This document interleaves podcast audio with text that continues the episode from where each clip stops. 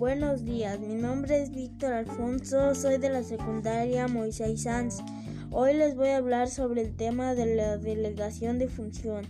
La delegación de función consiste en encomendar a un colaborador autoridad y responsabilidad en la toma de decisiones, la ejecución del trabajo. ¿Para qué es necesario?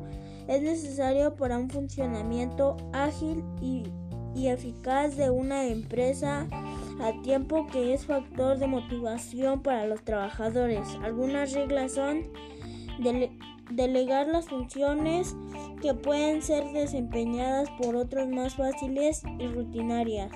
Otorgar autoridad y responsabilidad. Es necesario incentivar la acepción de responsabilidades ofrecer la formación y preparación para asumir las responsabilidades, supervisar el trabajo ofreciendo una retroalimentación positiva y constructiva, ofrecer el apoyo cuando se solicite